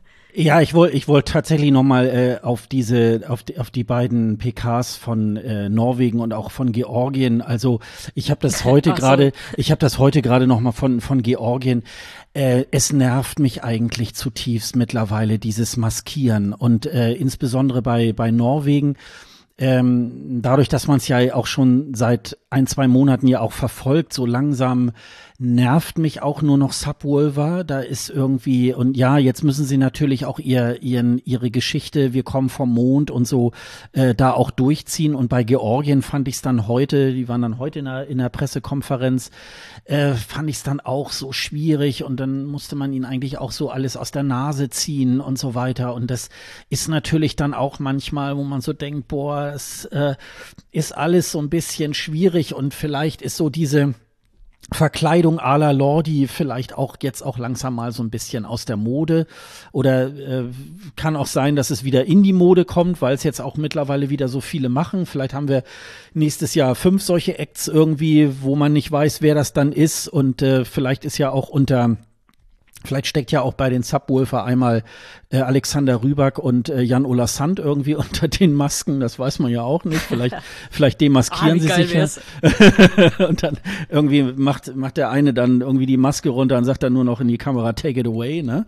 Und ähm, ja, weiß man alles nicht, aber trotzdem ist das alles irgendwie dann auch ein bisschen mit gezogener Handbremse lustig. Also ähm, das ist mir jetzt nur noch mal so bei den beiden Acts irgendwie halt aufgefallen. Ja, ich muss einfach, also vielleicht mal was Schönes irgendwie. Ich bin ja trotzdem nach wie vor, äh, so dieses Jahr ist ja so meine, Verschock, äh, meine Schockverliebtheit ja äh, an Portugal hängen geblieben. Ähm, Maru mit ihren äh, Background-Sängerinnen äh, waren da auch so absolut äh, gechillt. Und das fand ich irgendwie auch irgendwie, äh, fand ich auch irgendwie ganz nett. Und vor allen Dingen stellt sie sich selber auch nicht so, so megamäßig in den Vordergrund, sondern sie ist da sozusagen zusammen mit den Mädels dann da. So äh, hat es sich so für mich auch äh, dargestellt. Und das fand ich natürlich irgendwie auch ganz, äh, auch ganz schön. Und äh, man hat da auch schon so Bilder gesehen jetzt von dem Auftritt. Das wird ein bisschen anders sein als beim Festival der Kansau. Die, sie, sie sitzen nicht mehr alle als vom Barhocker, sondern ja, eigentlich so ähnlich wie das Setting äh, bei den Russen letztes Jahr, die sozusagen im Kreis äh, da auf der Bühne stehen, äh, um Maru irgendwie halt so rum und dann wird das wahrscheinlich, kommt dann von so ein Steadicam-Man und, und filmt die alle einmal so reihum. Das wird, glaube ich, äh, das wird, glaube ich, auch eine schöne, chillige Geschichte. Das muss man dann erstmal sehen, wenn man dann auch in die Proben dann mal so einsehen kann das fand ich irgendwie ähm, dann auch so besonders schön und äh, ja, Israel, was ähm, ich dann noch so ein bisschen, ich hatte mich auf Serbien, auf Constructor hm, auch äh, schon gefreut, äh, weil ich so dachte, mh, hm, was, was kommt da jetzt? Dann ist sie da auch so mit ihrem, mit ihrem Toster ähm, äh, aufgetreten, war aber auch ein bisschen sehr reserviert, sage ich jetzt mal. Äh, teilweise vielleicht der Trost durfte gar nichts sagen. Ja, ja, der Trost durfte gar nichts sagen. Vielleicht war sie auch noch ein bisschen genervt von den Fragen, die dann so aus dem Chat kamen. Und ähm, ja, also das war dann, das war dann auch so. Ähm, ach ja, und dann war vielleicht, um noch mal was Neues irgendwie halt noch mal, noch mal einzuführen, äh, war ja Achille Lauro, war ja heute auch in der Pressekonferenz. das war dann auch noch so ein bisschen seltsam. Ähm, weil, ja, also Achille Lauro angeblich kann er Englisch, aber sein äh, Head of Delegation hat dann sozusagen äh, seine Statements, die er auf Italienisch gegeben hat, die hat er, die hat er dann auf Englisch übersetzt, obwohl ja eigentlich die italienische Moderatorin des, äh, dieser Pressekonferenz ja eigentlich auch Italienerin ist. Und dann wurde das Ganze irgendwann zu dumm. Dann hat sie schon angefangen, ihm das auf Italienisch zu über, äh, übersetzen, die Fragen. Und Achille Lauro hat eigentlich auch im Grunde genommen gar keine, äh, gar keinen Bock gehabt auf diese PK. Er hat, glaube ich, die, die, die, äh, die Moderatorin noch nicht mal irgendwie angeschaut, obwohl ich die ja eigentlich ganz süß fand, eigentlich heute. Die war da heute irgendwie äh, neu. Und ähm, ja, und als sie noch mal Italienisch gesprochen haben, habe ich, ich so gedacht, oh. Ja, Maru, so. das war's. Jetzt hat ja, er genau, neue. genau, Maru, das, ach, ich kann ja, ich kann ja zwei nebeneinander laufen haben, ne? Das Stell dir mal vor, die zweite PK von Maru äh, macht sie. Oh Gott. Oh ja, dann kann ich mich ja gar nicht, äh, dann kann ich mich ja gar nicht Sauerstoffzelt für Sachen. Ja, genau. Und äh, ja, das war dann so ein bisschen so der große Star kommt jetzt dann halt in die PK und ist dann jetzt irgendwie ziemlich genervt äh, von den Fragen, die ihm da gestellt werden und ah, er muss das jetzt hier so abreißen und äh, naja, das, äh, das, das war dann, das war dann halt auch so. Ich gucke jetzt. Ja, also ich so ein kleines bisschen gut fand ich schon, wie viel Verachtung aus ihm rausgeströmt ist, aus, aus seinem Blick allein schon. Das war so ein bisschen cool fand ich das auch. Ich dachte so, wie kann ich das machen? Wie kann ich das auch hinkriegen? Das wäre so der Blick gewesen, mit dem ich eigentlich früher gern zur Schule gegangen wäre. auch mit so einem Hut, oder? ja, scheißegal, Hut oder nicht, Hut äh, durfte man ja früher nicht. Also wenn ich früher mit Kappe in die Schule kam, dann gab's erstmal Ärger und dann musste man die absetzen. Also von daher natürlich gerne mit Kappe oder mit Hut, um noch mehr Rebellentum zu zeigen, aber allein dieser Blick so, was mache ich hier? Eigentlich nervt ihr mich gerade alle. Ey. Ich weiß zwar nicht, wo ich gerade lieber wäre, aber auf jeden Fall nicht hier. Und ey, lass mich doch in Ruhe. Und oh, jetzt kommst du wieder mit so einer Frage, dass ich bin wie Morneskin. Ey, sag mal, ist dir nicht selber peinlich so? Ja, also, doch, doch, da war gut was drin. Äh, mir ist so eine Sache noch hängen geblieben, und zwar, dass sich Pia Maria selbst Sachen auf die Haut tätowiert hat. Weiß nicht, ob du die österreichische Pressekonferenz geguckt hast. Ja, die habe ich gesehen. Mhm. Ja, wie sie da irgendwie drauf angesprochen wurde, dass sie so dieses Maskenzeichen, dieses Theatermaskenzeichen irgendwie irgendwo auf dem Bein hatte. Und sie meinte, ja, ja, da habe ich mir so eine Vorlage geholt und habe ich mir das selber da drauf tätowiert. Und äh, was die Moderatorin, ich glaube, es, es war die Moderatorin an dem Tag, ne? Oder, oder was der, der Typ? Also, wer auch immer das moderiert hat, war völlig schockiert davon. Ja, gut, und äh, das sind halt Pressekonferenzen, da kann man ein bisschen, äh, bisschen Einblick äh, von den Künstlern irgendwie halt äh, bekommen. Also insofern ähm, ist es schon, ist schon ganz interessant, weil bei dem einen oder anderen äh, kommt dann eben, also wie gesagt, bei dem Michael aus Israel, das war halt, äh, das waren halt sehr unterhaltsame 20 Minuten, weil der auch so ein bisschen, äh, ja, auch im Grunde komplett weg von der Spur irgendwie halt war. Und ähm, das, also ich glaube, du hast irgendwas geschrieben von ein bisschen anstrengend, aber so gut in der äh, Eurovision Bubble ist es dann wieder, ist es dann wieder ganz unterhaltsam und insofern genau. ist es dann irgendwie halt so. Und wir wissen jetzt halt, äh, sie sind dann doch irgendwie halt auch nach Turin gekommen und sie haben jetzt ähm, dann auch äh, Security dann irgendwie auch bekommen. Ja, wir haben es jetzt eingangs, äh, das ist jetzt vielleicht auch nicht, nicht, nicht jetzt so, so super seriös, sage ich jetzt mal, aber man hat natürlich jetzt auch einige Bilder ja auch von den, von den äh, ähm, Proben ja auch äh, einsehen können, dadurch so, sozusagen. Was ist dir da irgendwas Besonderes aufgefallen? Ja, ich glaube, dass Armenien furchtbar wird. mhm. Es sagt mir so mein Gefühl. Also dieser Raum, jetzt äh, versucht dann auch zu erklären, es ist irgendwie so ein Zimmer mit Möbeln und einer Wand und es ist alles voll von so, weiß nicht, so Papier. Also es sieht aus wie so Post-its, aber irgendwie zu groß für Post-its. Also einfach so weiße Zettel überall. Und dann wird ja angeblich irgendwie ist dann ein Datum zu sehen, was ihr viel bedeutet, was sie aber auch nur so halb erklärt hat später, was es ihr bedeutet. Also man wird es wahrscheinlich auch gar nicht verstehen, wenn man es dann sieht. Also da bin ich sehr auf die bewegten Bilder gespannt, weil das hatte für mich sehr viel Trash-Potenzial, als ich da die Fotos zugesehen habe. Und was, was ich sehr interessant fand, war Aserbaidschan, die so komische tribünenartige Dinger aufgestellt haben, die sich wohl scheinbar dann auch auseinander bewegen oder so. Aber ich glaube, es war ein Tänzer und halt der, der Sänger selbst. Und da dachte ich so, ja, allein auf einer Tribüne rumstehen, das ist mein Leben. Da bin ich sehr gespannt, wie das aussieht. Also, da waren ein paar Sachen dabei und dann natürlich die geschmolzenen Stühle bei Griechenland, ne? Ja, ja, nicht, was, ja, ja. was, was du darüber gedacht hast, aber ich dachte erst so, oh, schade, kein Greenscreen, der uns wieder alles kaputt schießt, aber ähm, es waren einfach so Stühle, die so aussehen, als würden sie gerade in die Bühne schmilzen und das sah kurios aus.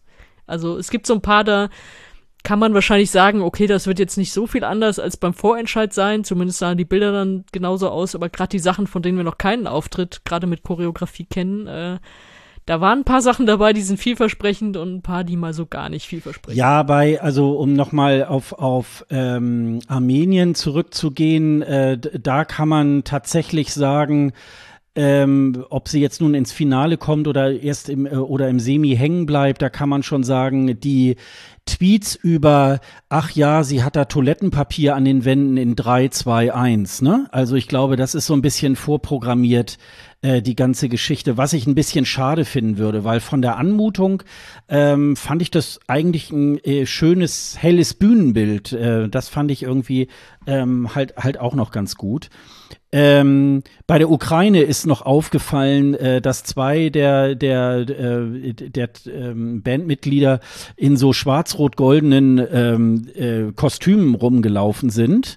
Das äh, sind wohl aber die Farben dieses, dieser, dieses Kreises oder der Region, äh, in der wohl, äh, in der die wohl herkommen, da sind das wohl die Farben aus dieser Region.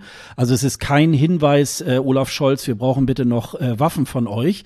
Also, aber das war so, sozusagen im ersten Go war das äh, wohl äh, auch so, oh, was sollen denn da die, die deutschen Farben irgendwie bedeuten?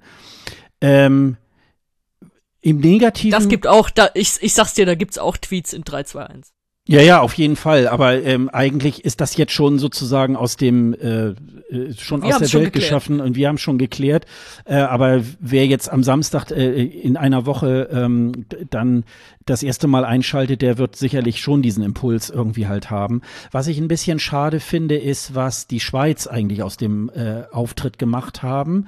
Das ist mir viel zu dunkel und ähm, auch äh, Marius hat äh, ja hat so eine so eine schwarze Lederkluft irgendwie halt an steht halt ganz normal vor einem äh, vor dem Mikrofon.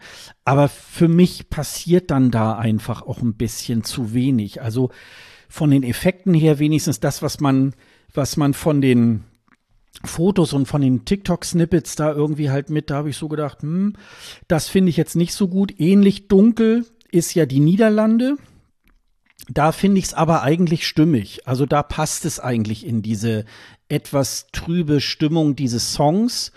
Ähm, das das habe ich eigentlich, ähm, das habe ich eigentlich ganz, äh, ganz gut in Erinnerung. Portugal habe ich irgendwie schon gesagt. Ich muss jetzt gerade noch mal gucken. Ähm, ja. Ich finde, wenn ich, wenn ich da kurz einhaken darf zu den beiden, die du gerade genannt hast, ich finde, das sind die, über die man, äh, oder über die ich am wenigsten sagen kann von diesen Bildern. Weil, wie du gesagt hast, es ist einfach so dunkel und da wird so krass auf Kameraführung ankommen und so. Weil ich habe Marius Bär in der Pressekonferenz so verstanden, dass er sehr viele Nahaufnahmen haben wird. Also, weil er hat ja irgendwie so gesagt, er will quasi direkt ins Wohnzimmer der Leute mit diesem Song und dann so die direkt ansingen, mehr oder weniger. Und das spricht ja dafür, dass es dann sehr viele Nahaufnahmen irgendwie geben wird. Es kann natürlich auch creepy sein, wenn Leute dann so immer groß in die Kamera gucken. Also von daher bin ich bei beiden noch gespannt, aber ja, es sind einfach beide super dunkel auf den Bildern und da muss man mal sehen. Es geben ja beide Songs auch irgendwie her. Also wenn jetzt auf der Bühne bei Marius viel passieren würde, es wird ja auch nicht zum Song passen.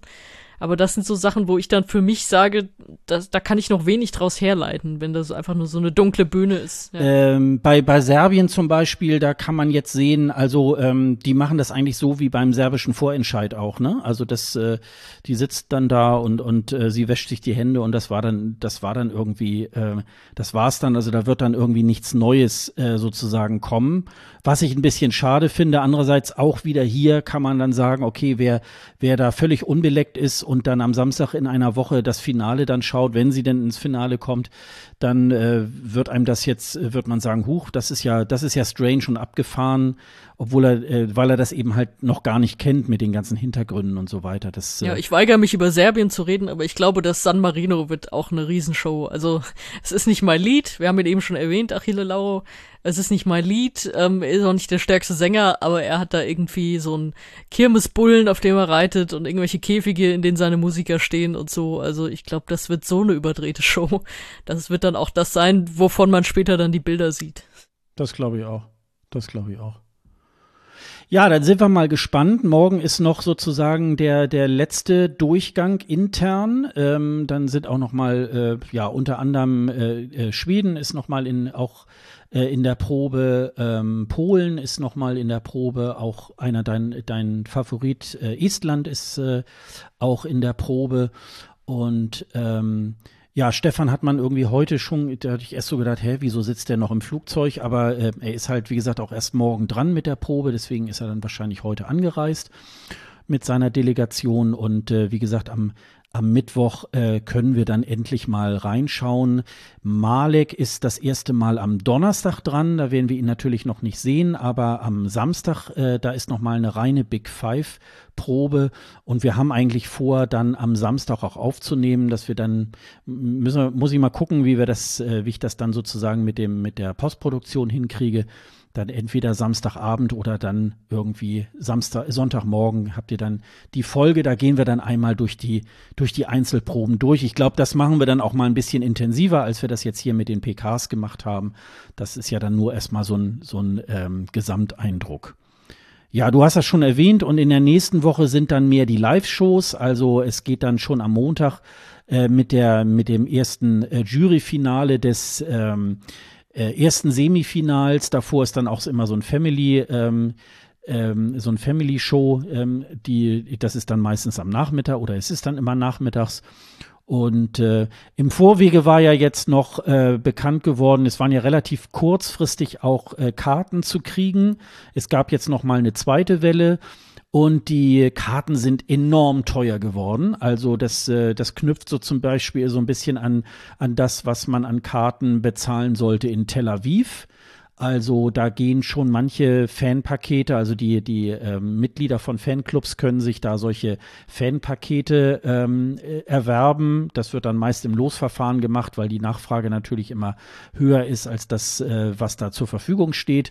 Und das sind dann meistens so Pakete, äh, die drei Live-Shows und die jeweiligen ähm, Juryfinals, also immer jeweils den Tag davor an dem Abend. Äh, und die gehen äh, sogar bis in die 1000 Euro irgendwie halt rein.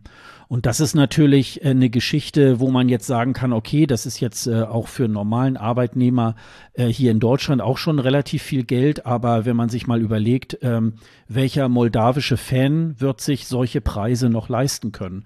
Also das ist einfach auch so vom sozialen Aspekt her auch nicht mehr so ganz eindeutig demokratisch. Aber wahrscheinlich sind halt die Preise auch in Sachen Security, aber eben halt auch so, was wahrscheinlich Corona und so weiter äh, mit, mit dranhängt, ist wahrscheinlich auch einer der Gründe, warum das Ganze irgendwie halt teuer geworden ist. Ähm, das ist natürlich aber trotzdem ein bisschen schade, dass, äh, dass da sozusagen so viel Geld. Und die Hotellerie ist ja da auch immer sehr findig, sobald irgendwie eine Host City ausgerufen wurde, dann, ähm, dann steigen die, die Hotelpreise natürlich dann auch immer in die Höhe. Und ähm, naja, gut. Ist dieses Jahr nicht unser Problem, ne? nee, ist aber eine Frechheit. Das kann, kann man schon mal so erwähnen, wie du es gerade getan hast. Ja, ja, das, das kann man, das kann man so auf den Punkt gesagt wirklich sagen, ja, genau. Ja, dann würde ich sagen, dann schließen wir das jetzt mal äh, für heute mal ab. Wir sind aber schon bald wieder für euch äh, auch unterwegs. Also wir werden jetzt die Schlagzahlen noch mal ein bisschen erhöhen, weil ja jetzt auch eine ganze Menge auch zu erzählen ist. Wenn wir da zu lange warten, dann müssen wir dann, glaube ich, drei Stunden Podcasts machen. Insofern da ist ja euch auch nicht geholfen, wenn ihr da so viel äh, so viel abarbeiten müsst sozusagen. Und da machen wir dann lieber mal so in kleineren Häppchen, so wie ihr das von uns da. Darf ich trotzdem noch ganz kurz Werbung machen? Na klar. Und zwar für mich selbst. Und zwar habe ich ja eben schon angekündigt, dass ich unter anderem mit Sam Ryder gesprochen habe, noch länger. Und das könnt ihr natürlich alles lesen bei bleistiftrocker.de. Da sind inzwischen auch äh, sämtliche Interviews von Eurovision in Concert online. Nur das von Polen noch nicht, das kommt die Tage noch. Und äh, ja, ich habe zum Beispiel auch jetzt gerade äh, gestern noch Interviewantworten bekommen von der Ukraine. Also da ist die Delegation wirklich super nett, mit denen schon im letzten Jahr mit GoA nett zu tun gehabt und selbst bei allem, was in diesem Jahr ist, äh, immer noch äh, super kann man sich mit denen irgendwie per Mail unterhalten und alles und die Pressefrau hat gesagt, klar, schick deine Fragen, ich gebe die weiter an unseren Bandleader. Und dann hat sie mir die auch übersetzt geschickt, also weil er hat ja zum Beispiel auch in der Pressekonferenz auf alles geantwortet, aber sie musste eben übersetzen. Und da haben die mir ganz ausführliche Antworten geschickt und so, das ist jetzt heute gerade online gegangen. Und es kommt in den nächsten Tagen auch noch das ein oder andere Gespräch dazu. Und ich mache ansonsten natürlich auch Zusammenfassungen der Probentage und so weiter schreibe ich alles immer aktuell bei bleistiftrocker.de, weil ich bin ja da zum Arbeiten. Du hast da, glaube ich, auch einen extra Link, wo du das, glaube ich, alles zusammengefasst hast, ne? Mit den, äh, mit der ESC-Berichterstattung, ne? Genau, ich habe auch so eine Unterseite gebaut, aber ja. es ist, glaube ich, auch so, die neuesten Sachen sind auch natürlich immer auf der Startseite zu sehen. Und ich twitter auch darüber und so weiter. Also kann man eigentlich nicht verfehlen. Dann werden wir das auch nochmal in den Shownotes verlinken. Äh, dann, äh, dann habt ihr da auch dann gleich den schnellen Zugang und wie gesagt, sonst tatsächlich auf bleistiftrocker.de. Ähm, auf, das lohnt sich immer. Ich, äh, ich tue das auch regelmäßig. Aha, du bist das also. Ja. Ja, dann würde ich sagen, äh, machen wir für heute mal den Sack zu. Wir sind auch bald wieder da und äh, dann werden wir uns mal über die Einzelproben dann mal beugen und mal gucken, ob wir noch die eine oder andere positive oder negative Überraschung äh, äh dann sehen werden, von der wir noch nichts ahnen. Da bin ich jedenfalls mal sehr, sehr gespannt und dann gucken wir mal, wie es dann äh, so weitergeht. Ja, Sonja, wir machen den Sack zu, also bis zum nächsten Mal. Tschüss. Tschüss. Ciao, wie ich neuerdings sage, weil in Italien der ESC stattfindet. Ciao. Ciao.